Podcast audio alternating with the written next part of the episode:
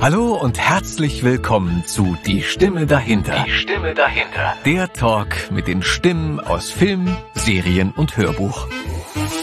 Und da sind wir, verehrte Zuhörer und Zuhörerinnen. Herzlich willkommen zu unserer ersten Ausgabe mit einem Gast am anderen Ende der Leitung. Äh, in diesem Fall nur hinter der Scheibe glücklicherweise. Wir gucken uns gerade in die Augen. Ich möchte recht herzlich bei uns hier im Studio begrüßen keinen geringeren als Achim Kaps. Hallo Achim. Hallo Fabian. Schön. Und hallo liebe Zuhörer. Ja. Schön, dass du hier bist. Adam, du bist auch bei uns. Ja. Dir geht's gut. Du bist froher Dinge. Mir geht's blendend. Ich bin sehr happy über unseren hochkarätigen Gast Joachim Kaps, den wir hier im Studio begrüßen dürfen. Die Regler sind auf Anschlag, die Aufnahme läuft, die Lampe ist rot. Alles wunderbar. Läuft. Sehr schön. Achim, du hast es zu uns geschafft, äh, ins Studio hier zu uns in die Ofer. Wirklich, ich freue mich sehr, dass du da bist. Ich mich auch. Äh, ja. Das ist schön. Ja, man sieht sich ja so selten noch im Studio. Ja, alles geixt. Ja, ja leider. Ähm, da muss man sich gegenseitig schon zum Podcast einladen, damit man sich mal wieder in die Augen gucken kann. Mm. Uns beide verbindet ja schon eine recht lange Geschichte. Du kennst mich ja noch äh, als wirklich als als Winzling, oder? Ja. Kannst du dich dran erinnern? Ich also ich kann's noch. Ich weiß, da muss ich drei oder vier gewesen sein, wo ich ja. dich das erste Mal begrüßt habe. Weißt du noch, wo es war? Also äh, das muss ein Fernsehspiel gewesen sein, wo ich mit deiner Mutter zusammen äh, gespielt habe und du bist äh, ins Studio gekommen, glaube ich, um die Mutti zu besuchen und da sind wir uns äh, begegnet, das weiß ich noch und äh, da hast du dich sozusagen geoutet als Brummkreiselkind. Super, du hast es schon vorweggenommen und du weißt es vor allem noch, das finde ich ja. großartig. Ja, das war für mich, ich weiß auch noch, wie heute ein, ich habe es vorhin schon zu Adam gesagt, es war wie, als wenn heutzutage Ach, wen hätten wir da Vergleichbares für mich jetzt als Fan, als jetzt oute ich mich auch als, äh, weiß nicht, Keanu Reeves Fan zum Beispiel, als wenn der auf einmal neben dir auftaucht und du sagst als erwachsener Mann, mein Gott, ist das toll, dich hier zu treffen. Und als Kind für mich damals der Achim aus dem Brummkreisel, das war, das war unfassbar. Das war eine eine Welt, die dort aufgegangen ist. Und äh, du hast mich auch sehr sehr herzlich begrüßt. Das zweite Mal bin ich schon auf dich zugerannt Richtig. und du hast mich in den Arm genommen. Das weiß ich noch. Das war sehr sehr sehr schön und sehr herzlich. Das war ein Traum. Ja, und äh, Adam, du kennst Achim auch schon sehr lange, oder? Na, Achim, wer kennt Achim nicht? Ja. Jeder ist mit Achims Brummkreisel und seinem Kompagnon Kunibert aufgewachsen. Oh ja. Und unsere erste Begegnung war damals 1987 ähm, zur 750. Jahresfeier von Berlin. Ja. Ähm, gab's halt in Berlin West ein Straßenfest und da waren wir auch zufällig und ähm, und dann sahen uns da um. Man konnte da halt so ein Seifenkistenrennen mitmachen. Man musste erstmal seinen Seifenkistenwagen da halt bauen und dann ja. musste man halt ähm, ja antreten und das haben wir dann auch gemacht haben dann auch den ersten Platz belegt und zum äh, Preis gab's dann den Sandmann als Handpuppe. Und den bekam ich damals von Achim überreicht. Und so, so, so war halt. Ähm, 1900, wann war das? Ne? 87. 87. Genau. Also ähm, äh, ich weiß noch, wir waren damals eingeladen von der DKP äh, zu so einem Straßenfest und. Erklär's bitte einmal für unsere jüngeren Zuhörer. Ja. Die DKP Ach so, steht für äh, äh, Deutsche Kommunistische Partei. Danke. Äh, war das ja. Äh, früher hieß sie wohl KPD, aber es wurde dann verfassungsmäßig verboten und dann hatten sie sich einfach den, den Buchstabendreher DKP. und ähm, da ich äh, eben seit 1982 eine eigene Kindersendung hatte, eben Brummkreise, äh, die wir bis äh, auch äh, äh, das, die haben wir produziert bis 1. November 91, also 100 Sendungen, ähm, liefen die äh, natürlich äh, im Äther und das hat man West wie Ost geguckt und ich habe immer gestaunt, wenn wir dann auch mit dem Theater in Hamburg gastiert haben oder so, gab es immer welche, die sich als Brummkreiskinder geoutet haben, gesagt, Mensch, Achim, was machst du denn hier? Und äh, weil ähm, äh, Tim das gerade sagte, äh, ich weiß noch nach der Wende, und da ist man ja 1990, da hat's ja noch nicht noch so viel Geld und das sie bei all die Angestellten, da kamen eben auch äh, viele ähm, äh, türkische äh, Kinder und die sagten, ach der Achim, was machst du denn hier? Sag mal, wo ist denn eigentlich Kunibert? und da sagt er, hat sich hier nicht reingetraut, weil es so voll ist. Ja, den hat sie hier platt getreten. du, zum Brummkreisel kommen wir nachher auf jeden ja, ja. Fall noch. Ich meine, da haben wir es jetzt schon so, den haben wir jetzt schon so sehr etabliert. Ja. Achim, du bist, du bist 19 1930 geboren. Ja. 1900, ich habe es mal nachgeguckt, natürlich 1952. Am 3. November, genau. Am 3. November, ja. in der kalten Jahreszeit. Du bist ja ein, ein ähnlich wie, wie meine Mutter, ein, ein richtiges Nachkriegskind, mhm. sozusagen. Du bist in Görlitz geboren, ne? Wenn Richtig. Ich mich recht entsinne. Genau. Wie bist du groß geworden? Also ich habe äh, bin in einem bürgerlichen Haushalt groß geworden, ja. habe noch eine Schwester, die sechs Jahre älter ist und einen Bruder, der drei Jahre älter war, der inzwischen verstorben ist. Und äh, meine Eltern haben ein eigenes Geschäft gehabt für Glas, Porzellan und Keramik. Und das hieß die Firma Glascaps in der Berliner Straße. Ist ja toll. Ja, und äh, ja, ich habe ganz normal meine Schulausbildung gemacht und hatte aber immer so eine Ambition, Sport zu machen und äh, war dort gab es in Görlitz auch eine Nachmittagskinder- und Jugendsportschule und dann gab es den Eignungstest. Da war ich in der ähm, fünften Klasse und habe den bestanden für die NKJS, also für die KJS in Dresden-Klotsche und habe dann dort ähm, die Prüfung bestanden und wurde auch angenommen und war bis zur achten Klasse dort und habe da Zehnkampf gemacht und mhm. was im Entwicklung Entwicklungsalter gar nicht schlecht war. Da hat man eine gute Figur gekriegt und das hat den Mädels bestimmt auch gefallen. Ja. und das Sportliche äh, ist einem dann einfach zur Normalität geblieben. Bis heute noch äh, bin ich auch sportlich noch äh, sehr viel unterwegs. Ich wollte gerade sagen, unsere, unsere Zuhörer können es leider nicht sehen, aber ähm, du bist wirklich, also mein, mein, meine Güte, du wirst bald 70. Mhm. Das ist ja schon wirklich eine Hausnummer, aber abgesehen davon, dass du nicht so klingst und dass du dich nicht so bewegst, du bist wahnsinnig gut in Form, Achim. Fit, ähm, fit wie ein Turnschuh. fit ja. wie ein Turnschuh, braun gebrannt, als wärst du gerade aus Mallorca gekommen. Nein, aber du siehst wirklich sehr, sehr gut aus, Achim. Das ist toll.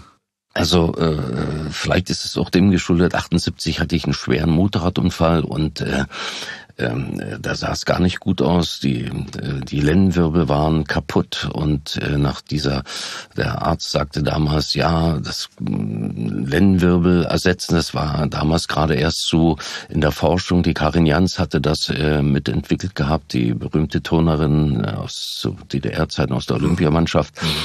Und ähm, da gab es eben keine, schon, also keine vorhandenen Studien und er sagte, machen Sie doch Folgendes, Sie sind doch äh, so sportlich, treiben Sie immer Sport und äh, dann wird eben Ihre Muskeln, Ihre Muskeln werden das Korsett und halten, halten eben den Lendenwirbel und das Rückgrat. Und mhm. das habe ich dann auch beherzigt. Und seitdem mache ich jeden Morgen, egal ob man am Abend gefeiert hat oder wann ich raus muss, dann stehe ich eben früh auf, mache ich 50 Liegestütz, 120 Sit-ups und äh, mache noch meine Handelübung und da dadurch hat man eben auch mit fast 70 immer noch ein Sixpack. Und, und so bleibt man fit. Ja, und das ist auch äh, wichtig äh, in unserem Beruf, äh, dass man eben, äh, wenn nicht nur am Mikro steht, sondern auf der Bühne, das ist ja das ist eigentlich dann Arbeitsmittel, dass man sowohl für die Sprache etwas tut und aber auch für den Körper. Ja. Ja, das vergessen ja auch viele, ne? dass, dass unser Körper ja auch unser Kapital ist, egal in welcher Form, ob du nur so ähm, eher für, für den quasi Modo besetzt wirst oder ob ja. du eher die, die Prinzenrollen spielst. Aber dein Körper musst du, dein Instrument musst du pflegen. Das muss Richtig. einsatzbereit sein. Ansonsten genau so kannst es. du nicht arbeiten. Ja. Bist du ein Frühaufsteher, Achim? Ja, zum Leidwesen meiner Frau. ähm, Was weil, definiere mal für. Ja, na, die ist, äh, es gibt ja immer äh, äh, auch eine Eule sozusagen, die ja. spät schlafen geht. Meine Frau ähm, äh, schläft eben äh, gerne etwas länger und äh, geht aber auch immer später schlafen als ich. Also die, äh, wir haben auch getrennte Schlafzimmer, äh, äh, was auch ein Privileg ist, muss ich sagen. Da äh, ich, äh, wenn ich Theater gespielt habe oder dann eben in der, in der Weekly gedreht habe, dann musste man ja immer ruckzuck auch Text lernen und ich kann immer am besten Text lernen vom Schlafen gehen und ähm, ich lerne Text immer laut. Also ich lese mir den immer wieder durch und baue mir meine Bilder und habe zwar auch ein fotografisches Gedächtnis, aber äh, diese Bilder entstehen lassen, weil viele immer fragen, ach, wie merkst du dir den ganzen Text? Äh, zum Beispiel am Berliner Kriminaltheater gibt's ja auch keine Soufflöse und wenn du zwei Stunden mit einer Hauptrolle auf der Bühne stehst, äh, dann, dann, wie, wie machst du das? Man baut sich eben Bilder, also Assoziationsketten, wie man dann zu dem Text kommt. Absolut. Ja, das ist auch mal, ist lustig, ne, dass so die größte oder eine der häufigsten Fragen von Fans oder von Theaterbegeisterten äh, ist, wie kannst du dir den ganzen Text merken? Mhm. Und ich weiß nicht, wie dir es geht, aber, aber für mich ist das immer, das ist so, wenn man einen Rennfahrer Fahrer fragen würde, äh, wie kannst du so lange Auto fahren? Das ist die Voraussetzung dafür. Also wenn du, der Text, wie du sagst, ist das Korsett. Mhm. Und du lernst ja nicht einen Text nur gerade, es ist ja kein Monolog. Selbst das geht natürlich, aber du hast ja bei einem Text, du hast ja immer Interaktion du weißt hm. ja, der, der Partner, der Kollege kommt oder du hast einen Gang, du weißt, warum du wohin musst. Das sind ja alles Elemente des Ganzen. Du, du stehst ja nicht nur da und lässt deinen Text äh, gerade raus und begeisterst also, das Publikum. Äh, ich habe noch einen Trick. Ich lerne immer, wenn ich jetzt, äh, wenn es ein Zweierdialog ist zum Beispiel, lerne ich den Text immer mit äh, von meinem Partner. Mhm. Und äh, das kommt eben manchen Kollegen auch zu Passe, äh, weil ich dann ihm oft helfen konnte, wenn er einen Hänger hat oder so. Und äh, weil jeder hat eine andere Methode, Text zu lernen und manche haben echt Schwierigkeiten. Also die ähm, äh, heutzutage ist es so, wenn du eben äh, an Dreh Drehort kommst oder zur Bühne, ähm, zur, zur ersten Probe, dann ist es schon gut, wenn du sehr gut vorbereitet hm. bist und nicht erst die Buchstaben bei der Leseprobe zusammensuchst, so dass man auch schon ablesen kann, was, was will der, was hat er vor, was hat er äh, sich für die Figur gedacht. Ist auch gut für den Regisseur dann zu sagen, du, pass auf, ich habe mir das eigentlich anders gedacht und dann diskutiert man, wer die beste Möglichkeit gefunden hat. Also äh, das habe ich mir auch für alle angehenden äh, jungen Kollegen. Ja. Es gibt ein tolles Buch auch von Michael Caine, der eben auch genau das, was du sagst, beschreibt. Ah. Er sagt, ich reagiere ja nicht erst, wenn der andere ausgeredet hat, sondern ich reagiere natürlich auf das, was er sagt, während er es sagt. Ja. Und aus diesem Grund ist es natürlich wichtig, den Text von dem Gegenüber zu kennen, äh, auch wenn man ihn nicht vielleicht nicht perfekt auswendig kann. Mhm. Bei dem Theaterstück spielt sich das ja oftmals ein. Da hörst du das dann so oft, gerade wenn du en suite spielst, dass du äh, die, die Texte zwangsläufig dann irgendwann auch drauf hast. Ich habe das mit meinem Vater auch öfter mal gehabt, dass er, ja. ich, ich, wusste schon die Stellen, wo er immer nicht drauf kam und dann gab es immer so ein paar Brücken, ob man denn zwei Finger. Wir haben, wir spielen ja praktisch das das gleiche Stück. Ne? Der Name der Rose spielst ja. du und habe ich auch damals gespielt und ich glaube, euer Ensemble spielt in denselben Kostümen in denen wir damals gespielt haben.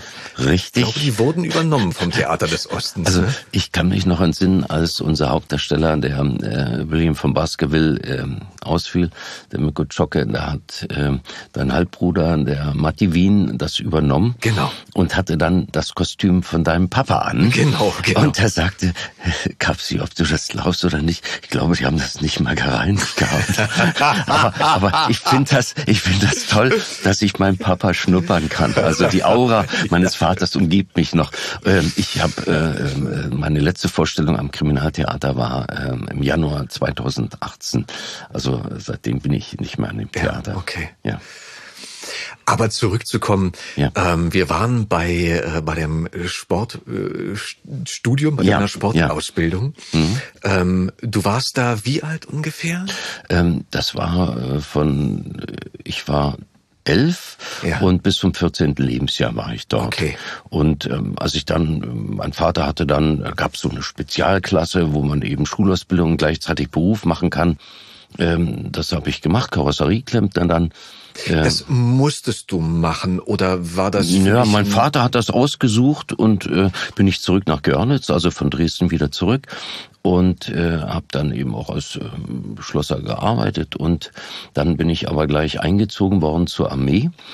Und äh, dort hat ein Dramaturg äh, vom Görlitzer Theater, war zufällig dann mit mir dort in Berlin, äh, dort in, äh, bei Berlin in Strausberg, äh, Ach, in Strausberg warst in Strausberg. Warst du stationiert, okay. Genau. Ah. Und ähm, die anderthalb Jahre.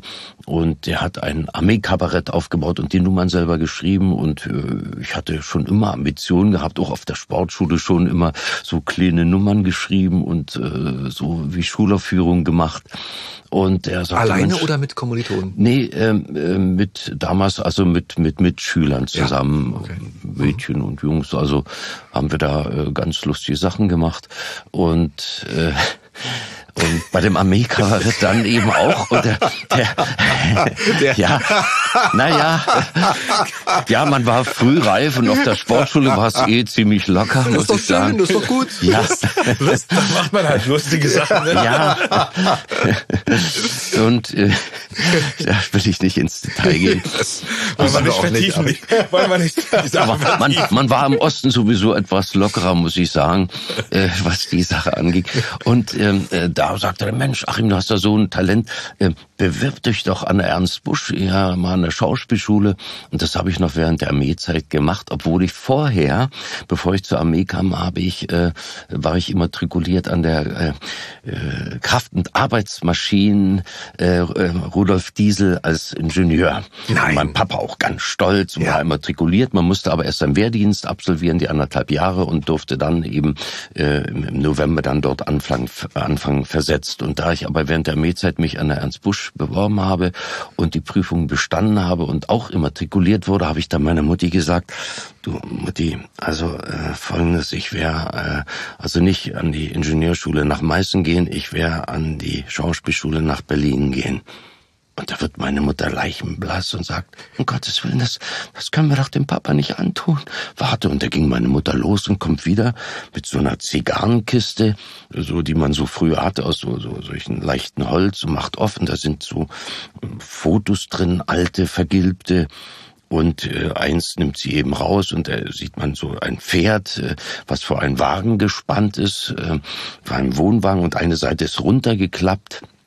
Und da steht eine Spinett, da sitzt ähm, äh, ein, ein Herr dran und eine Frau steht auf der Bühne und spielt Geige. Und da äh, sagte meine Mutti, das sind meine Eltern und ich bin ein uneheliches Kind von Wanderschauspielern. Mhm. Hör auf. Und da, sag ich, ja Mensch, Mutti, wieso hast du denn das nie erzählt? Jetzt weiß ich, wo das Talent herkommt und die Spielfreude und so. Ja, das dürfen wir. Ich musste dem Papa schwören, dass ich das nie jemand sage, sonst hätte er mich nicht geheiratet. Und ich habe es meinen Geschwistern auch erst nach dem Tod meiner Eltern erzählt dass äh, meine Mutti eben ein, ein uneheliches Kind war ja von Komödianten. Nein. Und als ich meinem Vater das dann gesagt habe, dass ich eben nicht äh, Ingenieur werde, sondern eben Gaukler, und da hat er mich rausgeschmissen. Und in das hat mir aber auch nichts ausgemacht, weil zu der Zeit, das war der 5. November 1972, habe ich meine Frau kennengelernt in den Linden, ein ganz heißer Schuppen. Äh, da hat Renft gespielt, eine sehr berühmte ja, Liveband. Wohl. Und äh, an dem Abend haben wir uns kennengelernt und seitdem sind wir zusammen und bis heute ähm, äh, sind also jetzt schon äh, 76 haben wir dann geheiratet, also sind 45 Jahre wären es am 5. November und Wahnsinn. ich bin immer noch genauso verknallt wie am ersten Tag in meiner das Frau. Süß, ey. da kann man nur applaudieren und sich und sich verbeugen. Großartig. Ja, Chapeau, schön, Chapeau. schön zu hören nach ihm. Absolut. Wahnsinn. Was eine schöne Geschichte. Ja. Ähm, naja, dann hat, das, hat ja auch der Rausschmiss deines Vaters mehr oder weniger dazu geführt. Ja. Auch wenn es natürlich nicht beabsichtigt war, aber So ja, also äh, meine Frau hat mich dann auch durchgefüttert die ganzen drei Jahre und ich habe zu ihr gesagt, also dafür werde ich dich auch immer Händen tragen und das mache ich bis heute. und immer wenn wir in Görlitz sind, äh, ich äh, bin ja auch viel äh, unterwegs mit äh, dem Klassiker Dinner for One als Butler James. Ah, good evening, Miss Sophie. Großartig. Good evening. Also ähm, äh, da sind wir auch in Görlitz engagiert. Da waren wir immer an der Landskron-Brauerei, dort in diesem äh, berühmten äh, Kulturbrauerei, wo auch Chris de Berg äh, und äh, äh, Slade und alle möglichen Gruppen schon aufgetreten sind. Und wir eben auch immer am 30.12., ähm, noch vor Corona-Zeiten natürlich, äh, da gehen wir immer vom Hotel einchecken und dann gehen wir zu dem Flüsterbogen am Untermarkt und da kann man sich in einer Entfernung von circa vier Metern hinstellen und da ist ein Bogen, der stellt sich der eine auf die eine Seite, der andere auf die andere, zieht sich da hoch bis zu dieser ähm, Ausbuchtung und da kann man flüstern. Ich wollte dir sagen, dass ich dich immer noch so liebe wie am ersten Tag. Und da sagt meine Frau dann immer, ich dich auch. und so wird unser, äh, unser Treueschwur oder unser Liebesgelübde immer wieder erneuert an diesem Flüsterbogen. Die ist aber schon klar, dass, wenn du das jetzt sagst, dass demnächst wahrscheinlich mehrere Leute dort sein werden, die das, die das tun werden und äh, sich so, sich so ihre, ihre Liebe gestehen. Aber das ist ja ein schöner Anlass. Das ja. ist ja vielleicht ein, was Gutes, ein bisschen mehr Liebe in dieser Welt. Ich habe äh, das damals äh, auch äh, Lippi eben vom Wetten das. Wir ja. waren zusammen. Wolfgang Lippert. Wolfgang Lippert, genau, der früher Wetten das gemacht hat und jetzt nach wie vor auch gut im Geschäft ist beim ja. NDR, da eine Haufen Sendung hat. Und ähm, wir sind zusammen mit Herbert Köfer, haben da gastiert ähm, äh, mit einem Stück 2006 und da habe ich ihm und seiner Frau auch die Görlitzer Altstadt gezeigt und da war er hin und weg. Es ist und, auch wirklich schön. Ja, es ist wirklich und, toll. Äh, sagt, er hat dann auch äh, sein äh, Liebesschwur machen wollen, aber es ist missglückt. Weil du musst ihn ein bisschen hochziehen und äh, äh, seine Frau hatte sich da leider am Fingernagel abgebrochen beim Festhalten. ich hoffe, das ist kein, kein böses Omen gewesen. Ja. Naja, solange sie noch zusammen sind. Nein, sind zusammen. Ja Gesine, ja toll, toll, toll, Jans, Jans Liebe, die beiden. Also sind auch nach wie vor befreundet und in, in Kontakt. Und er ist auch bei Störtebecker ja. auch voll im Geschäft. Ja, ja, ja kommen wir auch nochmal hin wahrscheinlich. Achim, ähm, Schauspielschule, Ernst Busch. Mhm. Du warst, ähm, du hast drei Jahre dort äh, studiert und dann ja. das vierte Praxisjahr gemacht. Ähm, erinnerst du dich gern an die Zeit zurück? Also für mich äh, war das eine ganz interessante Erfahrung, ähm, weil ähm, ich habe immer gesagt, äh, ja, die, du wirst ja zum Superman ausgebildet, weil du hast natürlich äh, auch akrobatische Sachen gelernt, also Falltechniken und sowas, Fechten. Das hat mir auch einen Riesenspaß gemacht und äh, auch die Körperstimmtraining.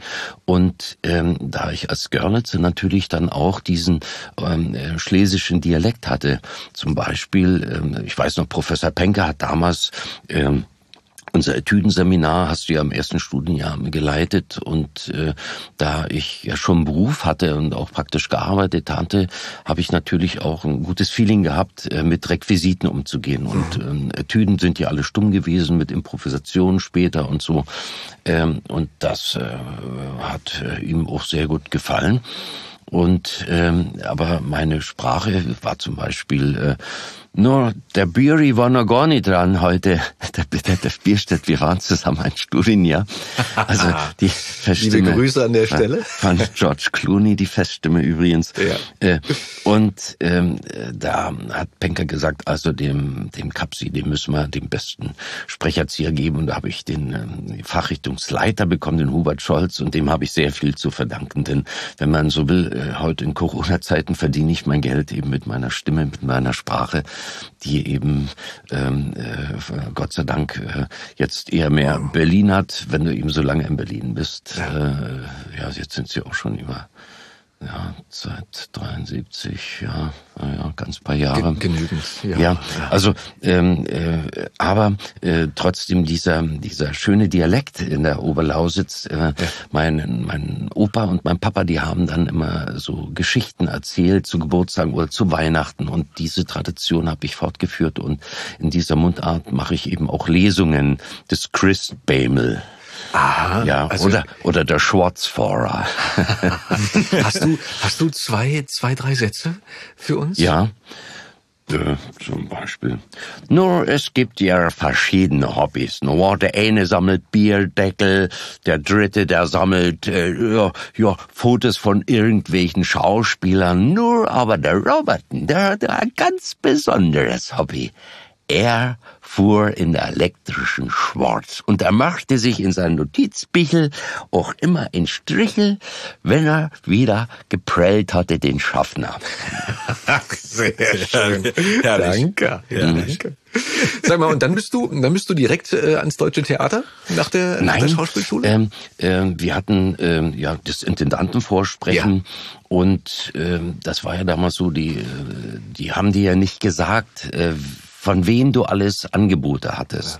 Ich habe das erst im Nachhinein erfahren, dass eben ähm, äh, das Rostock, Halle und äh, Meining waren sehr interessiert und das äh, da war ein ein, ein neuer äh, Schauspieldirektor, der Werner Frese, und der holte eine ganze Truppe, also nach Meining. Das war mhm. Elisabeth Kubutan, das war äh, die Rosi Kühl, Helge Lang und mich. Also zu viert sind wir da runter und äh, ja, man war ja als äh, Ernst Busch Absolvent auch sehr selbstbewusst und wir haben ja auch sehr gute Mittel mitbekommen und haben dort drauf und drunter gespielt. Also ich habe da im Jahr immer zehn Premieren gehabt und äh, unter anderem dort auch den äh, Tempelherrn gespielt. Ähm, und im Nathan dem Weisen und den Romeo, das war die letzte äh, Rolle ähm, äh, in Romeo und Julia Shakespeare. Und da weiß ich noch zur Premiere, da habe ich meine Eltern eingeladen. Und da ist mein Papa gekommen mit meiner Mutti. Und die haben in der Fürstenloge gesessen. Ja. Und da gab es die berühmte Szene, es ist die Nachtigall und nicht die Lerche, Lerche äh, nach der ersten Liebesnacht. Und da ähm, haben wir das so gemacht, dass äh, die Julia und ich, wir waren beide nackt unter einem ganz langen Schal, die in V-Form äh, aus dem äh, Schnürboden runterkam und äh, die Szene geht ja dann weiter, dass Julia ja von der Hebamme und von den Eltern äh, da äh, überrascht wird und äh, Romeo geht ab. Und äh, ja, ich bin FKK-Fan nach wie vor. Also durchtrainiert, braun gebrannt und nackig abgegangen. und da ging ein Raunen durchs Theater. Und äh, da sagt mein Vater so in der Fürstenloge, ja, äh, das ist mein Sohn Joachim. ja. Und da sagte die, die Frau, die, damals die Frau Thielmann äh, vom, vom Intendanten, den damaligen, sagte, ja, aber der geht ja leider nach Berlin ans Deutsche Theater, an die Pantomimbühne. Und äh, da sagte mein Vater, ja, natürlich, er muss ja an seine Karriere denken. Und da war ich rehabilitiert.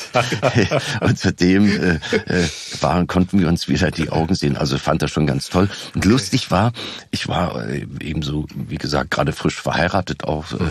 76 hatten wir geheiratet und 79 dann eben äh, waren die Romeo und Julia Premiere, bevor ich eben nach Berlin gegangen bin. Und da standen dann am, ähm, äh, am Bühnenausgang junge Mädchen und sagten, Herr Kaps, wir wollen auch gerne Schauspieler werden und könnten Sie uns nicht irgendwie da äh, so einen Tipp geben oder uns äh, unterrichten und so. Und ich war naiv, na ja klar, das sind, ja, also wir treffen uns dann dort und dort auf der Probebühne und ihr breitet das mal vor und die kamen immer, waren nicht vorbereitet und äh, der hat dann äh, ein Kollege gesagt, Kapsi, Sag mal, wie, wie bist du denn? Die wollen ja hier keine Gedichte aufsagen, die wollen bumsen.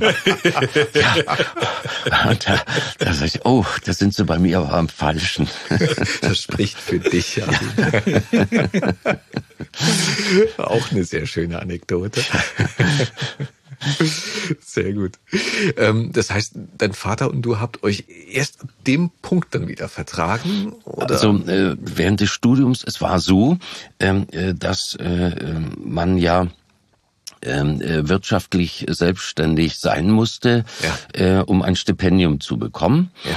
Und äh, mein Vater hat mich dann eben äh, unterstützen müssen. Okay. okay. Äh, und da musste er dann im Monat eben äh, 100 Mark äh, erübrigen, DDR-Mark, äh, damit ich meine Miete bezahlen konnte. Man darf natürlich nicht vergessen, die Miete war damals, was hast du bezahlt? 25. 25, 25 Mark. Mark. Ja, ähm, äh, für äh, ein Berliner Zimmer, äh, Außentoilette, äh, dritter Hinterhof, vier Treppen links. Und da haben meine Frau und ich mit unserer kleinen Tochter, die ja äh, 1980 geboren wurde im Mai, äh, da haben wir da zusammen noch gelebt und äh, äh, haben Welche uns, Ecke war das? Das war Prenzlberg. Okay. Äh, Dunkerstraße 90. Dunkerstraße, okay. Dunkerstraße also da Lüchner. Äh, Heutzutage da. wahrscheinlich die gleiche Wohnung für 2000 Euro äh, ja, monatlich. Also die werden inzwischen bestimmt ein paar Wohnungen zusammengelegt haben und auch in Toilette und Dusche drin haben. Wer weiß. Ja, aber ich, ich weiß noch, wenn ähm, äh, unsere Kleine, ich war ja da an der Pantomimbühne dann, ja. ähm, äh, auch ähm, äh, bis äh, bis 86, ähm, äh, also anderthalb Jahre fest und mhm. dann an die Volksbühne gegangen, auch als Gast und äh, haben auch am Deutschen Theater den amerikanischen Traum gemacht mit Horst Lebinski und Mike Hamburger als Jawohl, Regisseure. Cool. Und der Kate Reichelt äh, war meine Partnerin und Bärbel Bolle und Walter Lendrich und Lissy Tempelhofen nach. Und ähm, bei den vielen Namen muss ich einmal einhaken. Das, ja. das, kenne ich ja von, von, von meinen Eltern, von, auch von meinem Vater besonders. Ja. Äh, von denen ich oftmals sage, du, ich, ich weiß nicht, ich kenne ich leider nicht mehr. Und er sagte, ja, ja, dem Mimen pflicht die Nachwelt keine Grenze. äh, es, ist, es ist hart, aber es, es ist so. Ja, äh, also das war äh, zum Beispiel für mich auch, als ich dann nach Berlin kam und äh, ich habe dann mein Bobby eben gemacht beim äh, hier in Johann Johannisthal, ja. beim DEFA-Synchron, beim TV-Synchron und auch beim Rundfunk. Und da ich eine, eine, äh, ja, zwei Oktaven habe, ich konnte also ganz jung sprechen, also den 17-Jährigen. Das lasse ich mir nicht gefallen von euch. Und äh, also dann auch dem Taler das verkaufte äh, Lächeln, das verkaufte Lachen, ähm, äh, also dem, dem Taler gesprungen, also ganz viel Hörfunk eben auch gemacht und plötzlich triffst du die Berühmten, die du aus dem Fernsehen kanntest. Also das brauche ich jetzt keine Namen nennen, weil die, wie du sagst, sowieso keiner mehr kennt. Aber für mich war das dann, Mensch, das ist doch der, dem Vater gespielt hatte vom kleinen Muck in dem berühmten Deva-Film, der gesagt hat, ach, nun, mein Sohn, ich überlege, ob der Trabant der Erde die Sonne ist oder die Sonne der Trabant der Erde. Also plötzlich äh, bist du mit ihm zusammen am Mikro oder äh, ja dann eben äh, ja. aber da sagst du, was, der, der, der kleine Mucke ist halt auch so ein der so ein Meilenstein, oder? Ja, ich meine, ich ja. hab's geliebt als Kind. Mein Lieblingsfilm auch. Äh, für dich auch? Okay, ja. war und Etem? Ja, absolut, absolut. Also ja. der kleine Muck. Kennst äh, du auch, ja. Ja. Ähm, und was gab's noch? Äh, aus der Zeit, was man Na, so gerne äh, angehört hat. Das, das singende, klingende Bäumchen. Bäumchen. Genau. Ach, da gab es so viele. Ja. Ja, Christel Bro ja. Also wir, wir auch immer Weihnachten werden ja immer äh, in, in den öffentlich-rechtlichen wiederholt. So das, so. Ja. Und äh, freue ich mich immer drauf. Und meine Frau und ich, wir gucken das dann immer auf. Ich nehme es dann nur auf zum Frühstück dann dazu ausgedehnt, weil wir über Weihnachten auch Zeit haben. Und wenn unsere Tochter äh, kommt ja dann immer aus London und die stöhnt dann schon immer, ja, also da, ihr könnt das ruhig zu Ende gucken, aber ich gehe dann mal. auch die russischen Märchen alle, die was der Hirsch mit dem Gold goldenen Geweih. ja, ja, super. Und das heißt, mit Susi, ihr habt damals dann in dieser, in dieser Studentenwohnung äh, ja. auch noch zusammen ähm, die ersten paar Jahre verbracht? Na, nur, Gott sei Dank, nur noch ein Jahr. Okay. Ähm, wir hatten dann, äh, zu DDR-Zeiten gab es ja keine Wegwerfwindeln, sondern eben noch die Baumwolle. Zum Auskochen. Zum Auskochen. und da hatten wir dann, aber was es gab, und das ist ja ähm, von 1918 gewesen, äh, diese, diese Mietskasernen für die Arbeiterklasse. Ja. Aber Spülklosett gab es dort noch. Okay. Also gab es schon. Ja. Da musstest du dann immer auf den Knopf oben drücken und dann in dem Spül dann eben die Windel ausschütteln. Und dann hat man so einen Eimer mit Deckel, der eine Treppe tiefer stand. Da hast du die Windeln erstmal eingeweicht, bevor der dann in, in der Waschmaschine eben gekocht hat. Aber meinst du nicht, dass sowas vielleicht wiederkommt? Also ich meine, so gerade in der jetzigen, Klar. in der jetzigen Ein, Zeit, ne, wo halt äh, Plast, äh, Pla Plastik, ja. seht's mir nach, wo Plastik ähm, und und so so sehr in einer, in einer Diskussion ist, äh, gerade auch alles, was so ins Wasser geht, ähm, der CO2-Ausstoß etc., das halt so aus, also Windeln, wiederverwendbare Windeln, aber wenn du überlegst, ich meine, wie viele Babys gibt's heutzutage auf der Welt und wie viele Windeln werden jeden Tag produziert beziehungsweise weggeschmissen auf, auf Nimmerwiedersehen. Also ich habe äh, eine Sendung zufällig gesehen, die gerade dieses Thema anspricht. Wenn wir uns mal haben, äh, den da, Windeln zuwenden ja, wollen. Äh, da waren zwei Familien, ähm, äh, die eben, der eine alternativ das gemacht hat mit den mhm. Baumwollwindeln und die waren, und dann wurden die Müllberge verglichen. Mhm. Äh, und da waren die so erschrocken und äh, sind, glaube ich, inzwischen ist ja dieser Grundgedanke, ähm, schon, dass man eben die Umwelt schont und ich glaube schon, dass äh, viele dann umsteigen werden und vielleicht äh, auch, wenn es ein bisschen stinkt, ja, ja. dann soll man den einmal immer auf den Balkon stellen, denn inzwischen hat ja fast jeder Balkon. Also kann ich mir schon vorstellen, dass das äh, wieder Mode kommt, ja. Es gibt ja wohl ähm, so Recycling-Tonnen extra für Windeln, ja. äh, wo man dann halt diese entleert und dann also für Pampers meinst genau, du jetzt genau. so? Also dass man halt Windeln äh, recyceln kann. Also es gibt da wohl schon äh, Aktivitäten in die Richtung. Ja. Okay, gut. Ja. Aber ja, das ähm, wird ja wahrscheinlich halt in der Wegwerfgesellschaft, in der wir ja leider ja, leben, die immer schneller ähm, wird. Genau, dass da halt irgendwie die wenigsten Eltern halt irgendwie nach der Arbeit auch noch sich dann an den Kochtopf begeben werden und dann Windeln auskochen. Äh, aber ja. ja. klar, ist auch ein Zeitfaktor, ne? darf man ja auch nicht vergessen. So. Mhm. Und ist natürlich auch wahnsinnig praktisch und für den Hausgebrauch ja auch sehr hygienisch. Also die, ja, die aber die Windeln sind so klasse und nachhaltig. Wir haben heute noch ein paar. du, ohne, Schei ohne Quatsch, ich, also wir auch. Ja. Ich habe bei meinen Eltern noch welche, weiche, weiße Tücher. Ja, das ja. waren früher mal deine Windeln. Und da werden noch Hilfeklöße drin gemacht. Dann, ich weiß noch, in den 80ern wurden die dann gebartigt eingefärbt. War ganz in, so ein Tuch um den Hals zu haben und so. Also vielseitig verwendbar. Ja. Nachhaltigkeit. Aber total. Aber, äh, Kann man noch Tomaten passieren und so. Zum Beispiel, ja. ähm, ich habe dann ähm, ja an der Pantomime eben dann, wir haben da acht Stunden auch probiert und äh, für eine Premiere im Jahr, das war auch äh, unheimlich hart gewesen und nebenbei eben viel Rundfunk gemacht und auch synchronisiert und gedreht eben auch. Und ähm, äh, wir hatten ja keine Dusche und der Micha Pan, Damals, der hatte in der Schönhauser eine Wohnung gehabt und sagte, Mensch, Tapsi, kommst du vorbei und musste da auch so rüberklettern. Er hatte sich dann eine Dusche eingebaut und er sagte, ach, hier im Hinterhof und ja, weißt du was, ähm, geh mal zu der und der, da gibt's so ein Sonderkontingent und dann nimmst du ein Päckchen mit Westkaffee mit und da sagst du schön Gruß von mir. Und äh, so hat äh, Kiki uns sozusagen eine Wohnung im Prenzlberg besorgt, zweieinhalb Zimmer, vier Treppen mit Innentoilette und ein Klebenbalkon Balkon Ach, Ja. So und so war das damals. Ja, ja, genau. Wobei es heute auch teilweise immer noch so läuft. Ein bisschen anders, aber, aber ähnlich, muss ja. ich dazu gestehen. ähm, der direkte Kontakt mit Leuten sprechen und sagen, wie sieht's denn aus? Ja ist da was möglich? Ich finde, das ist immer noch die beste Variante, als anonym irgendwo eine E-Mail hinzuschicken oder so. Ja. Ähm, aber total charmant. Ich meine, es ist ja lustig, dass, dass, dass Michael Pan, Kiki ist ein Spitzname, ja, ja. der die wenigsten unserer Zuhörer wahrscheinlich wissen. Ähm, zuletzt, oder eine der bekanntesten aktuellen Sachen ist, glaube ich, äh, Better Call Saul, der, der, der Saul, den er, ja. den, den er spricht.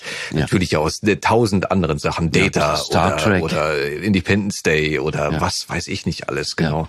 Data aus Star Trek. Ähm, dass, dass, dass der dir beziehungsweise euch dann die Wohnung verschafft hat. Ja. Naja, meine, die Berliner Künstlerwelt war ja natürlich auch damals äh, sehr klein. Ich meine, sie ist, naja, Richtig. ab einem gewissen Level, glaube ich, ist sie immer noch klein, aber ähm, na, damals war es natürlich noch was, noch, noch ein größer, noch ein kleinerer Mikrokosmos. Richtig. Ähm. Also Kiki, wir hatten deshalb auch äh, eine Verbindung. Er kam nach Meining runter und äh, damals der Pantomim-Dozent von, von der Ernst Busch, der äh, Volkmar Otte, hm. ähm, der wollte mich eben haben, kam runter, guckte sich eine Vorstellung an und Kiki kam auch runter und äh, äh, sagte eben, pass auf, äh, Kapsi, dass du äh, nicht bloß Pantomim machst, dass du also auch dem Sprechtheater Theater treu bleibst und weiter eben auch als Sprecher bleibst und dich nicht einvernehmen lässt. Und das habe ich auch gemacht und mhm. äh, das wäre auch nicht geworden, wenn ich nur noch als Pantomime gearbeitet hätte. Mhm. Obwohl der, das natürlich eine ganz tolle Schule war dort bei Otte, also dieses Training und Otti, seine, seine Frau, ähm, äh, Professor Otte, ja, inzwischen äh, gewonnen an der Ernst Busch, das war ja unsere Bewegungsdozentin auch. Also da hat man unheimlich viel gelernt und, und das, ganz, ganz wichtig. das äh, für die Bühne eben auch und später eben auch äh, für die Kindersendung, die ich gemacht habe oder eben war das ganz wichtig, also für den Körper bewusst einsetzen zu können. Du, und das finde ich, äh, wenn man sich mal so, wenn man gute Schauspieler anguckt, genau, wenn die verschiedene Charaktere spielen und nicht nur wie heutzutage ja des Öfteren immer auf den gleichen Typ besetzt werden, wo mhm. du weißt, gut, das macht der gut und das passt und das sieht toll aus.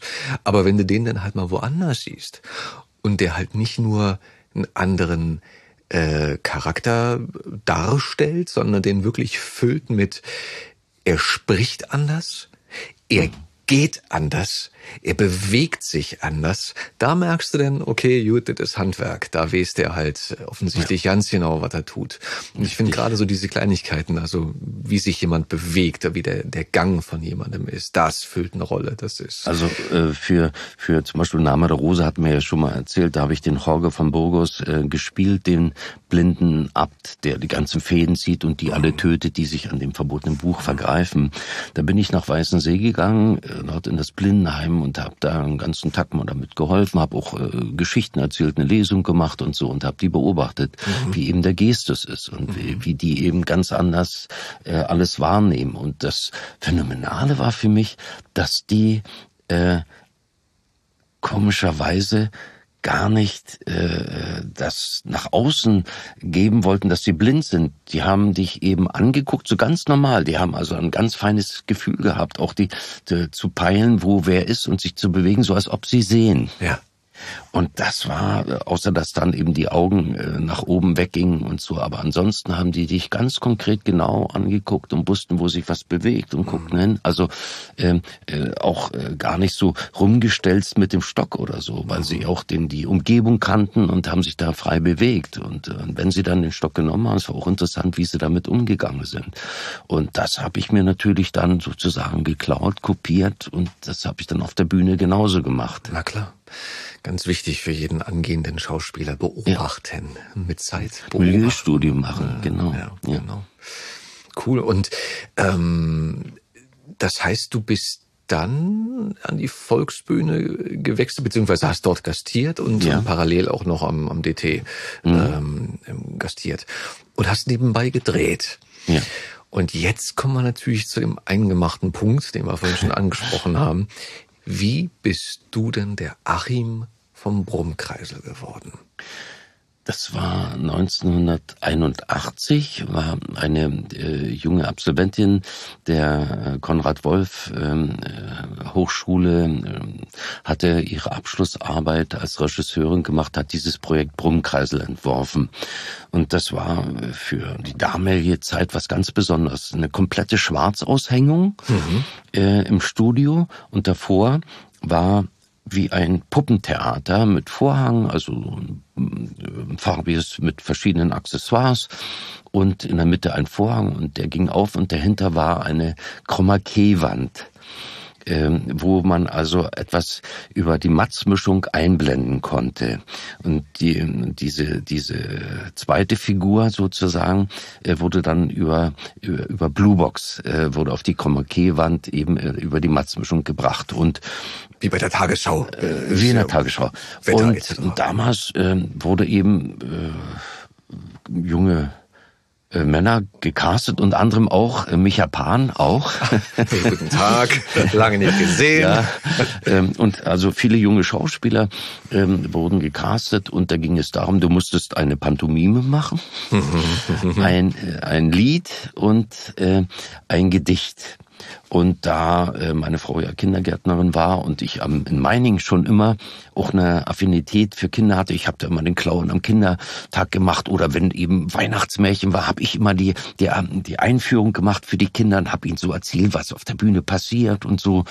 Und ähm, äh, die Kinder haben also sofort gemerkt, da ist jemand, der, der, der wirklich was von mir will, der nicht bloß da irgendwie mal kurz äh, äh, sagt ja und eine Antwort gibt, sondern der war richtig engagiert und also mir hat das auch Spaß gemacht und, und merkt, dass ich eben so einen Draht zu Kindern habe. Und dann wurde das ausgewertet äh, von den Obersten beim Fernsehen natürlich, weil äh, wenn man da eben auf dem Sender los ist, das wurde alles getestet.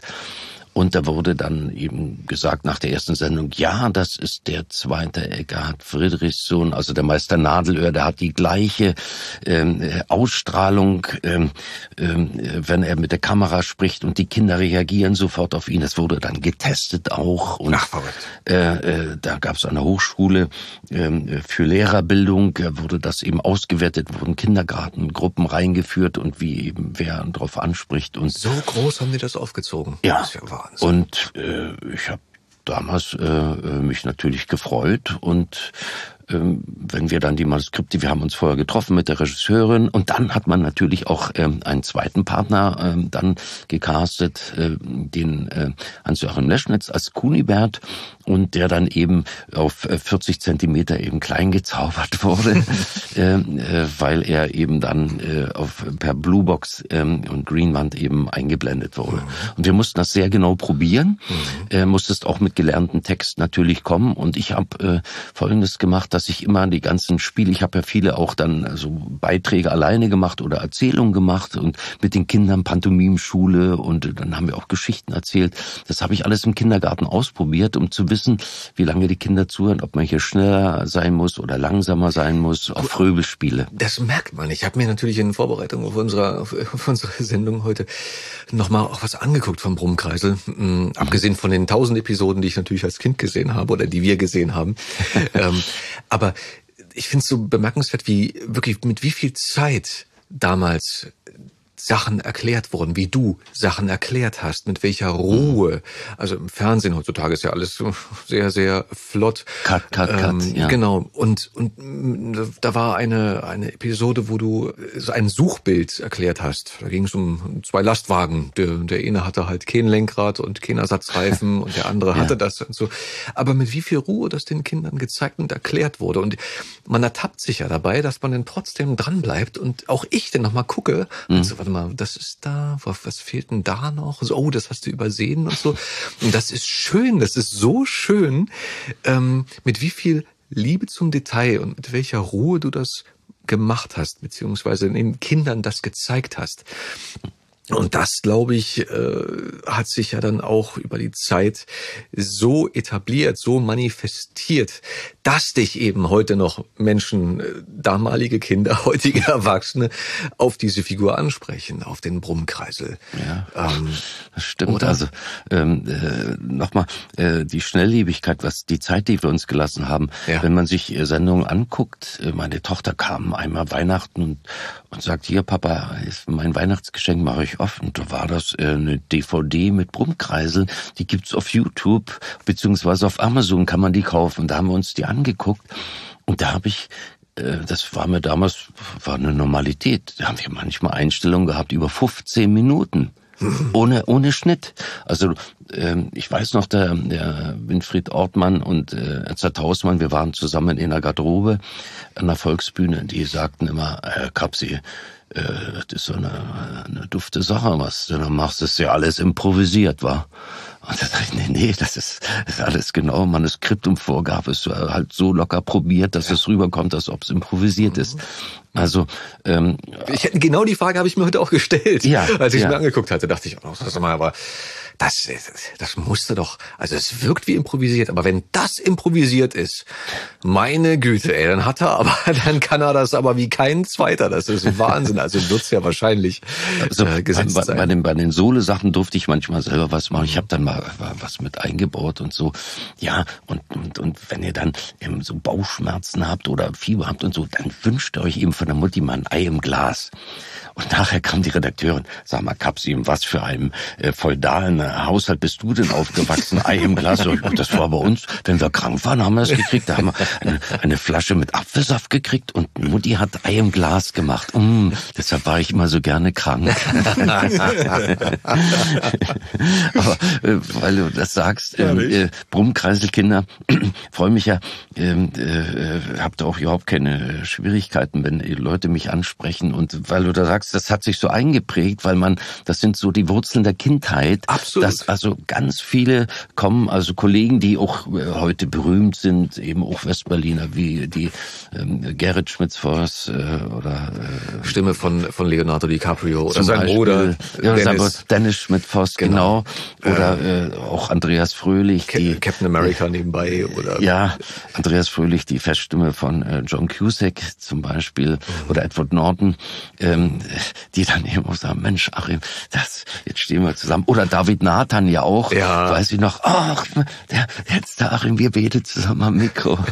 und freue ich mich. Und dann, das zeigt doch, dass diese, diese Sendung doch nicht schlecht war, dass sie eben was, äh, auch die Leute geprägt hat. Mhm. Äh, irgendwo war ja immer eine pädagogische Absicht, aber dadurch, dass wir das so spielerisch verpackt haben, war es eben nicht vordergründig und, und äh, auch haben wir mal so, äh, äh, habe ich mal gesagt, wir machen so aus, aus aus Bohnen eben dann so paar Schnüre ziehen und dann entsteht so eine Höhle und die, bei uns im Prenzlberg eben dann die Kinder, ey Achim, einmal frei, muss mal kicken kommen, muss mal kicken kommen, wir haben das fertig, wir haben, wir haben die Bohnenlaube fertig. Geil. Man hat sich das gerne angeguckt und das hat man auch so verinnerlicht und ich habe dann 2006 saß ich halt mit Hans-Jürgen Dittberner im Studio und äh, wir haben eine Trickserie aufgenommen. Und dann, nichts ahnend, äh, kam dann halt Kapsi rein und es hat die ganze Zeit bei mir halt irgendwie im Kopf so gearbeitet. gearbeitet. Ich denk mir so, wo kennst du den Mann her? Wo kennst du den Mann her? Und dann irgendwann habe ich dann zu Dit Werner gesagt, das ist doch Achim, Brummkreisel Achim. Ja, Osmane, das ist er. Weil der hatte mal, der nannte mich halt immer der Osmane. Und dann hab ich dich auch dann halt angesprochen und in der Hinsicht, weil du warst mir irgendwo vertraut. Hm. Ich kannte dich aus dem Fernsehen, der Brummkreisel Achim, und man mochte dich. Nee, herrlich. Also es war. Äh, das ist genau das Ding. Es sind Sympathieträger. Ne? Das ist halt. aber deswegen haben sie dich ja wahrscheinlich auch dafür genommen dann für die Rolle, weil ja. du das halt ja. so herzlich ausgestrahlt hast, dass sogar die Kinder, die ja sehr intuitiv äh, agieren, reagieren, hm. dann halt sagen, ey, ja, den mag ich. Das ist schön, dem höre ich gerne zu und es macht Spaß, macht Freude. Also das war dann auch so. Haben mich natürlich auch welche angesprochen, eben wie, wie in Westberlin da, wo wir bei, bei diesem äh, Straßenfest waren. Da habe ich ja mit den Kindern zusammen die Seifenkisten gebaut, die eben auch kannten aus dem Fernsehen. Über dann, die Grenzen hinweg. Ja. Für die damalige Zeit. Dass und, die Wessis das Ostfernsehen geguckt haben. Herrlich. Und sogar Detlef Bierstedt, äh, Biri, eben mein Kommilitone, ist vorbeigekommen noch mit seinen Kindern. Der war inzwischen, hatte Ausreise und kam dann und, äh, und hat da mitgemacht beim Rennerrennen, weiß ich noch. Und ich habe da noch so eine Clownerie gemacht eben und mit Pantomime. Und äh, äh, diese äh, Sachen habe ich gedacht, Mensch, die haben auch mich mal gefragt, würdest du auch so eine Clownshow moderieren? Ähm, in den 80ern war das. Und da sage ich, ja klar, mache ich. Und habe eben gesehen, ja, da waren eben auch manche Clowns nicht so berühmt. Und ich dachte, Mensch, wenn ich mit meiner kleinen Tochter, wenn wir eine eigenen, eigenes, äh, ein paar Clownsnummern selber schreiben und äh, ja, habe ich dann gemacht mit Susi. Die hat mit fünf dann mit mir auf der Bühne gestanden. Süß. Und hat mal eigene Clownsnummern und daraus ist dann ein richtiges Programm geworden und äh, ja, da musste Susi dann auch als äh, Weihnachten hat man dann ein, ein, Weihnachtsprogramm und da hat Susi so wie ein Zirkuskind eben dann das Geld mit verdienen müssen. Du, ich entsinne mich, äh, ich, das Privileg natürlich im Künstlerhaushalt äh, groß zu werden, wenn Kollegen sich kennen und miteinander ja. arbeiten. Ähm, ich hatte das große, große Glück, dass, ähm, dass ihr auch mal bei mir bei einem Kindergeburtstag wart. Stimmt. Und da warst ja. du mit Susi und ihr habt uns da, uns, uns kleinen Kiddies wirklich viel, viel Freude ins, ins heimische Wohnzimmer gebracht. Ja, also mir macht das auch nach wie vor Spaß. Bin im, immer noch im, als Achim auch unterwegs. Also für.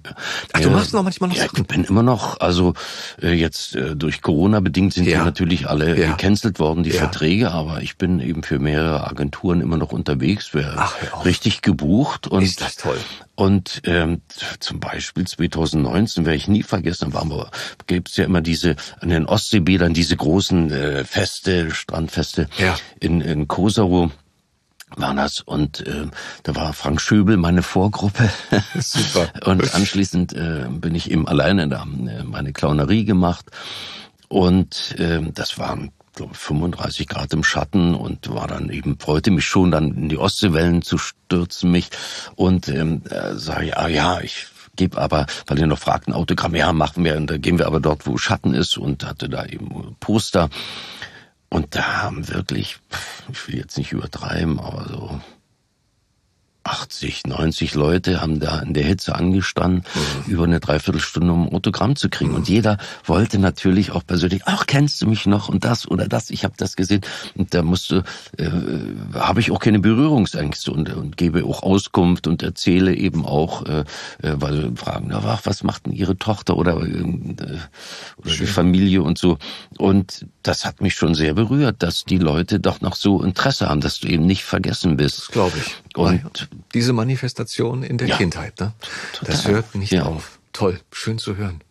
Und äh, liebe Zuhörer, liebe Zuhörerinnen, dieses ganze Name-Dropping, was bei uns nebenbei so passiert, wenn wir, wenn wir Kollegen erwähnen, wenn ihr Lust habt oder das Handy zur Hand habt, den einen oder anderen Namen, den ihr nicht kennt, wenn ihr den mal nachschlagt, das sind, wenn ich so mal die letzten Minuten zurückgucke, das sind alles wirklich Hochkaräter, die teilweise leider nicht mehr leben oder aber immer noch großartige Arbeit machen.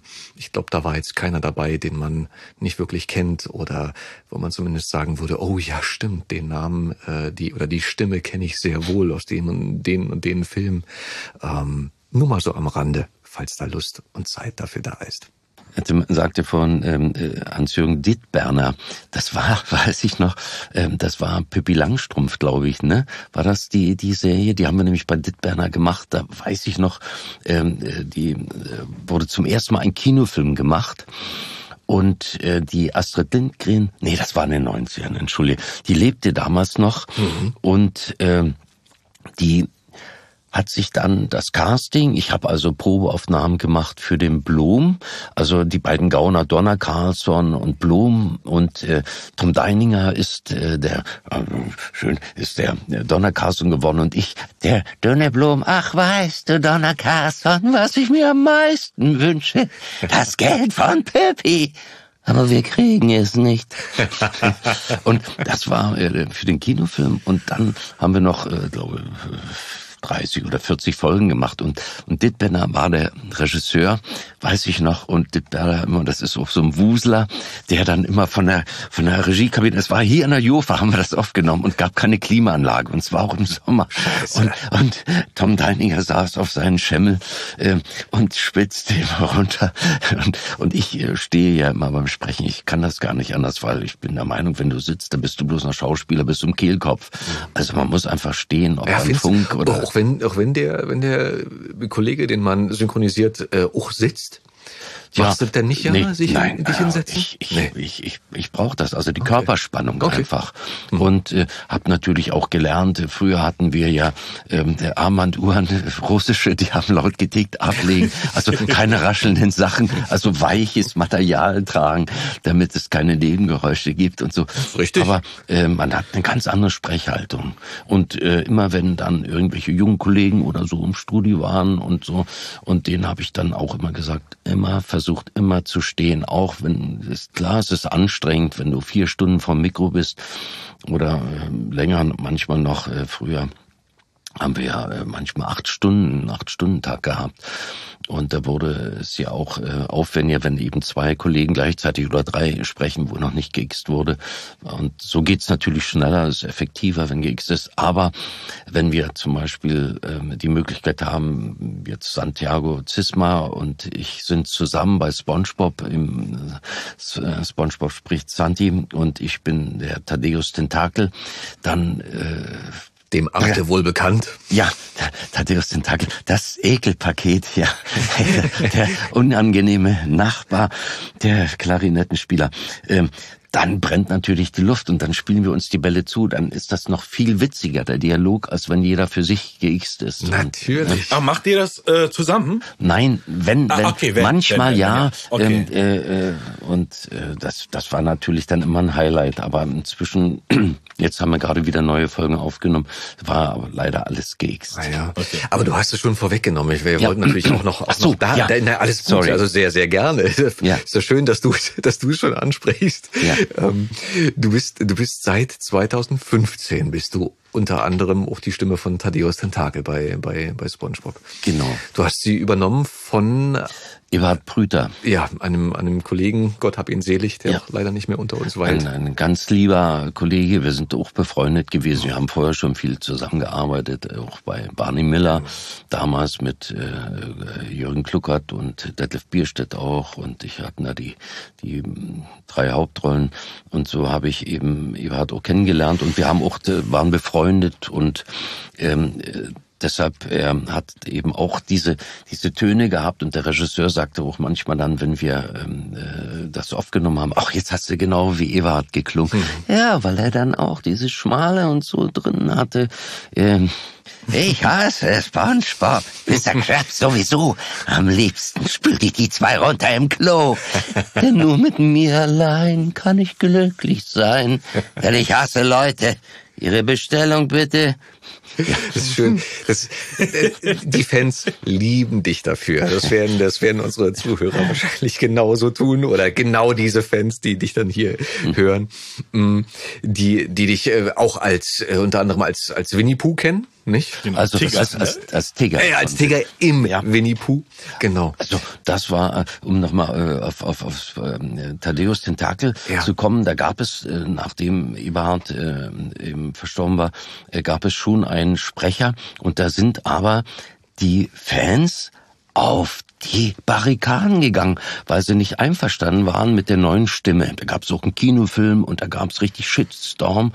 Und ich hätte nie gedacht, dass also da Fans solchen Einfluss haben. Die haben also da die Redaktion beballert oder im, im Internet, also da auf Facebook. Danke, dass du es ansprichst. Wir ja. hatten vorhin kurz drüber gesprochen, wo ja. ich noch meinte, wir, wir lass uns uns bitte nachher erzählen. Ja. Ähm, total, total gut. Und ich war auch überrascht und sehr positiv überrascht, dass das heutzutage offensichtlich möglich ist, mhm. dass äh, nicht einfach ohne die Gunst der Fans entschieden wird, wer da jetzt weitermacht, sondern dass da halt ja. auch die Leute ein, ein, ein Veto ja. haben, ein Vetorecht Na, haben. Zufälligerweise hatte ich zu der Zeit äh, den Trailer aufgenommen. Ja. Und wir waren halt im Atelier. Damals hatte noch ähm, Mike Betts. Die, Mike Betts, die, äh, Regie. Mike, genau, ja. die Regie geführt und wir saßen dann halt im Studio, haben gewartet und gewartet und meinten, naja, Ebert, der vom alten Schlag ist, eigentlich mindestens 15 Minuten vorher ins Studio kommt äh, und haben gewartet und gewartet. Er kam nicht. Und dann halt irgendwie ein, zwei Tage später haben wir dann halt die Nachricht erfahren oder bekommen, dass er leider verstorben ist. Und da hat man halt wie verrückt nach der Ersatzstimme dann gesucht. Ne? Mhm. Und da haben sie dann auch nicht die Zeit gehabt, ausgiebig halt ein Casting zu führen und dementsprechend eine passende Stimme, mhm. die man halt mit dem Vorher war halt als Referenz da war. Und dann ja, aber dass dann halt irgendwie dann nachher zu deinen Gunsten halt irgendwie dann die Sache ausgefallen ist, Na, äh, äh, wunderbar. Mike Bates, äh, ich hatte mit ihm schon mehrere Tricksachen auch gemacht und äh, ähm, erinnerte sich, Mensch, na eben, na Achim, und er hatte mich zum Casting eingeladen und das war dann so, dieses Casting ging aber nicht an die Reaktion, sondern das wurde ins Internet gestellt und die Fans durften voten, äh, wer die Stimme kriegen soll. Und ich wusste das gar nicht. Und ich kam dann, kriegte Bescheid, ja, Achim, du bist geworden. Und Mike sagte dann, ja, du hast über 90 Prozent gekriegt. Boah. Und da wusste ich gar nicht, was er meinte. Ja. Und später kamen dann irgendwelche Fans, die ja unermüdlich sind, die kommen eben in die Studios oder warten an den äh, Bühnenausgängen und so. Und ähm, die erzählten dann, äh, ja, und ich habe auch für dich gewotet. Und da macht es erst Klick und da habe ich das erst begriffen. Also wie das äh, Casting oder ähm, äh, dass ich da gewonnen habe zustande kam. Das und deshalb äh, ja die Fans sind eine Macht, wie Frank Schöge schon immer gesungen hat. wir sollten vielleicht auch mal so eine Playlist machen von so. Wir hatten auch vorhin schon äh, Renf hatten wir, äh, wir ja. sich äh, coole, wirklich coole Bands hast du angesprochen. Mm, und ich glaube, die Musik und äh, das Schauspiel ist ja auch sehr eng miteinander verbunden. Mhm. Könnten wir auch mal ein paar Songs von denen auf eine Spotify-Playlist packen. Warum nicht? Finde ich eigentlich eine ganz schöne Idee. Ach so. Ähm, apropos, apropos Musik. Äh, ja. Kapsi hat uns ja auch eine CD hier mitgebracht. Wohl wahr, wohl mhm. wahr. Ich habe sie hier in der Hand und da ist ein, ein, ein tolles Foto von dir drauf. Du siehst aus wie Merlin, ja. Gandalf, ja. ähm, mit einem wahnsinnig tollen Stock und irren weißen Haaren. Und ganz oben drüber ist eine, eine goldene Schrift, äh, die da besagt, Krabat. Ja. Jetzt werden wahrscheinlich viele sagen, ah, das kenne ich, das kenne ich, Krabat kenne ich. Mm, das sind Theaterfestspiele, die ja. du immer noch machst. Momentan natürlich äh, weniger, äh, wobei die Hoffnung immer noch besteht, dass ihr dieses Jahr auftretet, oder? Ja, also das äh, entscheidet sich die nächsten 14 Tage, mhm. ob wir dann ähm, am 21. Juli soll die Premiere sein. Ob der Lappen äh, hochgeht. Der neunten Krabbat-Festspiele, also die berühmte Saga um die schwarze Mühle, der schwarze Müller und mhm. eben Krabbat, äh, ähm, äh, der Müllerbursche, der eben äh, den schwarzen Müller besiegt und äh, ich spiele den alten Krabbat, den 80-jährigen der eine verbriefte Figur ist, ähm, und zwar der Oberst äh, Johann von Schadowitz. Das mhm. ist ein jugoslawischer alter Haudegen, der dem August dem Starken im Türkenkrieg das Leben gerettet hat und August dem, der Starke hat ihm ein Gut geschenkt und jedes Jahr kommt eben August der Stark auf dieses Gut und der alte Krabat, der Oberst von Schadowitz, erzählt die Geschichte, wie es damals war und wie alles begann. Und das machen wir schon seit neun Jahren direkt im, am Originalschauplatz Schwarzkolm. Schön. Und äh, dort ist ein Vierseitenhof entstanden mit einer herrlichen Mühle auch. Und äh, das ist äh, richtig Open Air für 700 Leute ähm, äh, für Zuschauer und da sind 100 Beteiligte mit Pferden, Kutschen, Reiten und zum Schluss ein Riesenfeuerwerk. Es sind auch schöne Lieder eben mit dabei. Unter anderem durfte ich da auch singen und ähm, das ist eine Sache, die so viel Herzblut ähm, äh, verbreitet und verschüttet wird, weil ähm, wir sind äh, so neun, zehn Schauspieler und der Rest sind alles dort aus dem Ort vor Ort, eben aus dem aus dem Verein, die also da kostenlos mit mitspielen als Laien, aber mit so viel Engagement und Liebe. Also es ist jedes Mal ein Familientreffen, wenn wir uns sehen und alle hoffen, dass jetzt aufgrund äh, der äh, Hygienevorschriften wir ein Konzept entwickelt haben, dass die Vorstellung wieder stattfindet, weil äh, die Karten ähm, sind immer ruckzuck verkauft und ja. alle waren glücklich, dass die 2020 endlich Karten hatten und dann fiel es aus, aber die behalten ihre Gültigkeit nach wie vor und wir hoffen, dass sie nicht noch ein Jahr verschoben ja, werden. Ja, ja. Kann man nur hoffen und euch wirklich fest die Daumen drücken. Danke. Mm, dass das dieses Jahr wieder stattfinden kann. Ja. Mm, wir werden mal, wir werden mal ähm, reinhören in ein Stück. Mhm. Ähm, genau jetzt. Tief in der Lausitz liegt ein Ort, der sich reich an Wäldern wiegt, nah grenzend an das Seenland, wo er an den vier Hügeln liegt. Schwarzkolm, du schöne Heimat, die Liebe, sie wird nie vergehen. Was du mir warst, was du mir bist, bleibt tief in meinem Herzen stehen. Krabat, Krabat ist mein Name, vom damals bis zum Eben. Glaubst du an mich, dann werde ich für immer in dir leben.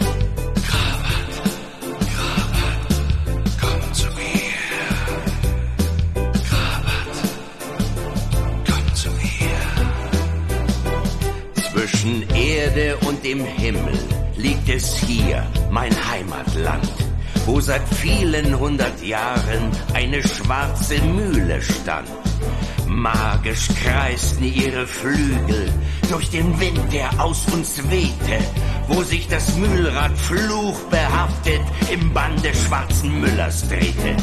Krabat, Krabat ist mein Name. Ich kann's beim Korruptor schwören. Ich kann noch immer nachts die Stimme des schwarzen Müllers hören. Und da sind wir wieder, Achim. Ja. Äh, cool, danke schön, dass du das mitgebracht hast. Ja.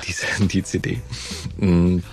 Und gibt's natürlich auch käuflich zu erwerben. Ne? Ich meine, Ja. Wir wollen ja keine Werbung machen, aber ich glaube, die Kollegen und vor allen Dingen auch der Verein können momentan auch jeden Cent gebrauchen, Ja, jeden, jeden Euro. also einfach Krabbert-Festspiele aufrufen und da sind die auch alle angeführt. Wir haben jedes Jahr da eine CD rausgebracht mit äh, jedes jedes Mal natürlich mit verschiedenen Liedern und äh, der äh, äh, Goldi, äh, äh, der Komponist, also hat da eben auch richtig tolle Sachen geleistet.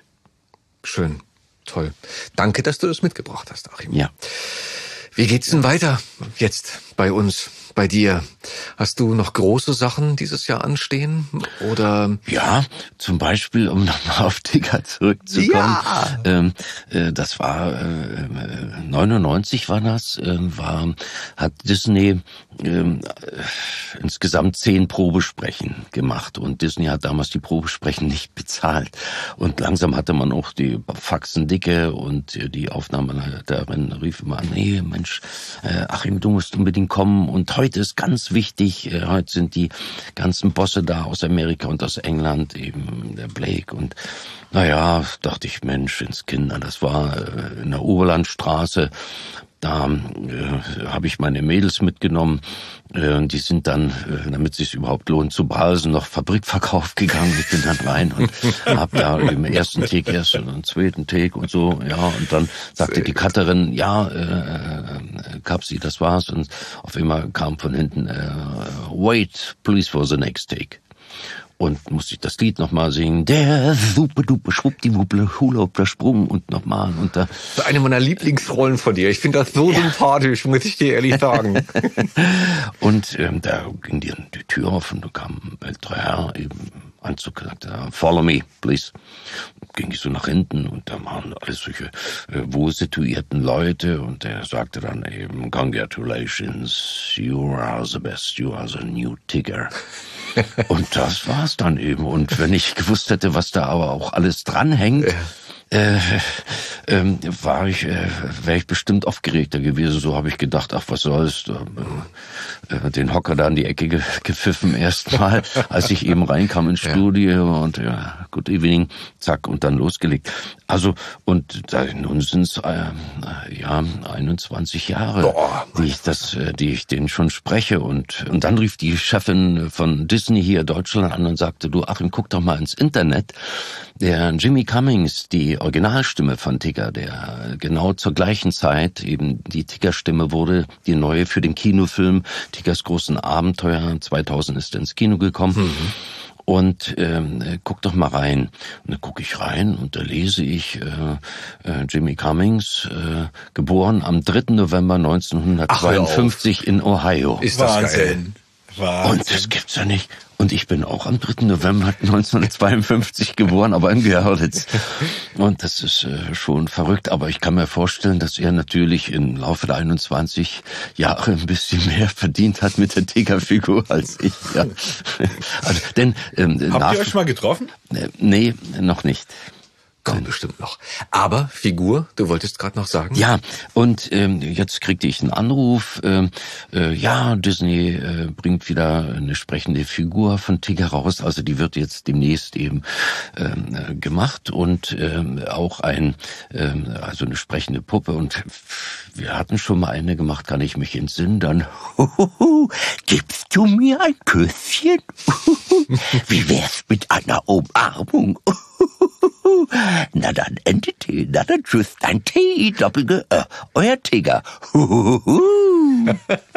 Also Schön. sowas vielleicht wieder. Und ich weiß, die erste Puppe hatte ich, bin ich so im, im, im Kaufhaus, habe ich mir die selber gekauft und als die dann rauskam, natürlich als Erinnerung. Ich wollte gerade sagen, sollte man denken, dass eigentlich Disney dir eine zukommen lässt, ja, so mit einer kleinen Dankeskarte und liebe Grüße, noch einen kleinen Blumenstrauß ja, dazu oder das, so. Ja, früher war das so, mein Lieber, früher vielleicht, aber heute spart man ja an allen Ecken und und ich habe ich die so in der Hand und drück eben auf den Bauch und dann eben wie gesagt, ja, wie wär's mit einer Umarmung?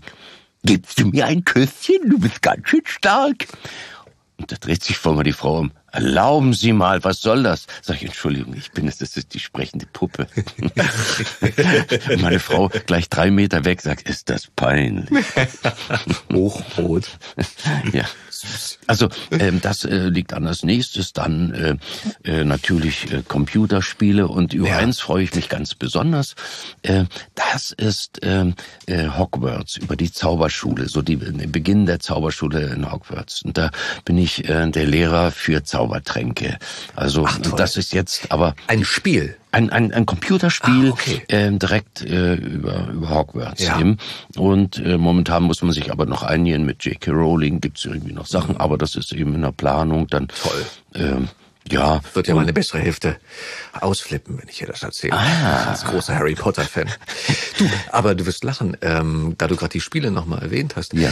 Ähm, ich habe dich neulich auch gehört, gerade ganz aktuell, hm. war ja auch ganz groß in den Medien, Cyberpunk 2077. Hm. Ähm, hast du den Gary, den Propheten gesprochen, nach eine richtig schöne Figur, eine ganz, ganz tolle Rolle. Ähm, liebe Grüße an der Stelle an alle Gamer. Die diese Figur oder über diese Figur gestolpert sind und mhm. die Mission Gary, der Prophet, äh, bis zum Ende gespielt haben. Ähm, die können dann auch mit dir fiebern. ja. Danke. Na, äh, es gibt natürlich auch äh, äh, ja Computerspiele wie Watchdog äh, zum Beispiel machen wir jetzt den dritten Teil und so. Das ist eben mehr so Ego-Shooter. Es macht nicht so einen Spaß, muss ich sagen, aber äh, es gibt eben auch andere äh, Spiele, die sehr komödiantisch sind und, und da, wenn du dann äh, fliegen wir eben auch nach Baden-Baden extra hin und so und dann sprichst du eben ähm, innerhalb von von zehn Stunden 17 verschiedene Rollen und mhm. du musst natürlich aber jedem Charakter auch eine andere Farbe geben. Und das ist natürlich eine herrliche Herausforderung. Den Schauspieler großartig. Ja, wenn man Hörbücher macht, also da, ich habe zum Beispiel äh, auch das äh, Dschungelbuch eingesprochen, komplett ähm, äh, von Kipling und nicht nur äh, Mowgli, sondern eben auch äh, die anderen Elefantenboy und ähm, die anderen äh, Geschichten und äh, da habe ich mich natürlich auch sehr gut vorbereitet und da sieht eben mein Manuskript aus. Als ja, wie, eine, wie eine Partitur mit Pfeilen, wo man das Tempo anzieht oder verschiedene Farben für die ja. Figuren und so äh, so eine Zeichensprache und äh, liest du liest du Hörbücher denn prima vista? Nein. Wie viel Vorbereitungszeit brauchst du? Ja, sechs Wochen bereite ich das immer vor, richtig. Äh, und ich weiß, äh, viele Kollegen machen das eben prima vista und das ist, die sind dann eben begnadet, aber ich finde, dass, dass es äh, richtig sauschwer ist, also diesen, diesen dramaturgischen Bogen auch zu kriegen. Du weißt ja gar nicht, wo das hinführt. Und, und der, der Autor selber hat ja oft, oder wenn es Krimis sind, ja auch versteckt, ähm, dich auf eine falsche Spur zu lenken oder so. Und das musst du doch vorher wissen, wie du auch den, den Zuhörer dann mitnimmst und dann, wenn französische Sachen drin oder wenn es um Fachthemen geht, dass man auch darüber Bescheid weiß oder über. Astronomie oder sonst was, dann schlage ich das nach, guck das nach und so. Also äh, wenn ich ins Studio gehe, das war genau wie bei Brummkreisel, dann habe ich das perfekt vorbereitet, dann weiß ich genau, jeder Handgriff sitzt, also äh, auch wie man das eben umsetzt, ähm, die Spiele oder so oder auf der Bühne. Deshalb meinte ich ja, dass das, also ich könnte ich gar nicht anders. Ich bin also immer vorbereitet. Ich habe mir wird diese Vorbereitungszeit gemacht. bezahlt? Nee. Hm. Ach wo. Gibt es denn ein Hörbuch ähm, für, für unsere Zuhörer, ähm, das du gerne empfehlen würdest, dass du ihnen jetzt sofort aus dem Bauch raus äh, ja, ihn auf den also, Weg geben würdest? was ich vorhin gesagt habe, also das wäre das Dschungelbuch, mhm. ähm, kann ich wirklich empfehlen, habe ich auch sehr gute Kritiken bekommen und war auch Schön. für den Hörbuchpreis vor, vorgeschlagen, also nominiert. Ähm, das ist im Oettinger Verlag Hamburg erschienen. Mhm. Ich habe äh, auch jetzt zum Beispiel für die kleinen Hörer eben auch, ich habe ja 20 Jahre lang den, den Raben Socke gesprochen, äh, auch in zwölf Hörbüchern, die wir in Hamburg im Jumbo Verlag äh, produziert haben. Das ist auch so süß, diese Geschichte. Ja. Das ist und, eine tolle Figur. Macht einen Riesenspaß und ja. seine Freunde da in dem in dem äh, Märchenwald eben auch äh, äh, und auch äh, 32 Sandmann-Geschichten im Abendgruß äh, laufen die, werden also auch mal wieder wiederholt und gibt's wohl auch auf ähm, DVD inzwischen. Aber das hat mir auch einen Riesenspaß gemacht und da äh, war eben auch die Autorin, die Nele Moos, die hatte äh, da hatten einen persönlichen Kontakt auf, aufgenommen, gab ja mehrere Sprecher auch vorher, die den Rabensocke äh, gesprochen haben, aber äh, die vom Verlag waren eben ganz hin und weg und äh, da, das hat mir auch einen Riesenspaß gemacht, diesen Frechdachs, ja. Alles meins! du Achim, bei so vielen schönen Sachen, die du erzählt hast und vor allen Dingen halt auch, wie vielen Kindern du schon in jungen Jahren ähm, unter anderem mit dem Brummkreisel Freude gemacht hast. Man sollte ja wirklich meinen, äh, du fährst einen vergoldeten Ferrari und lebst in, ähm, in Italien in deiner Villa. Ähm, liebe Zuhörer, ich glaube, dem ist nicht so. Achim ist ein, ein sehr bodenständiger und ähm, sehr angenehmer Mann, ähm, Wegbegleiter, Kollege, Freund. Ähm, gibt es etwas, was du unseren jüngeren Zuhörerinnen ähm, empfehlen möchtest oder mit auf den Weg geben möchtest, wenn sie denn auf diese ganz verrückte Idee kommen zu sagen, ich möchte auch gerne synchron sprechen, Hörbuch lesen oder gar Schauspieler werden? Also heutzutage ist es ja so, äh, du musst ja keine Schauspielschule mehr besuchen und die privaten Schulen, die wie Pilze aus dem Boden geschossen sind, äh, das ist mehr oder weniger auch nur verschenkte Zeit oder ähm, äh, ja oder vertanes Geld. Ähm, also bin ich der Meinung, ich habe ja auch mit vielen zusammengearbeitet an Theatern, die an irgendwelchen Privatschulen waren. Also wenn man die Möglichkeit hat, äh, vorzusprechen, an eine Schauspielschule zu gehen, die wirklich ja äh, wie zum Beispiel Ernst Busch äh, oder eben nach Leipzig an die Schauspielschule oder nach Rostock zu gehen oder in München natürlich. Ich bin ja nun Ostberliner oder Görlitzer, also aus der ehemaligen DDR, äh, kann ich das ja nur so einschätzen, die eben hier im Osten an den Schauspielschulen waren.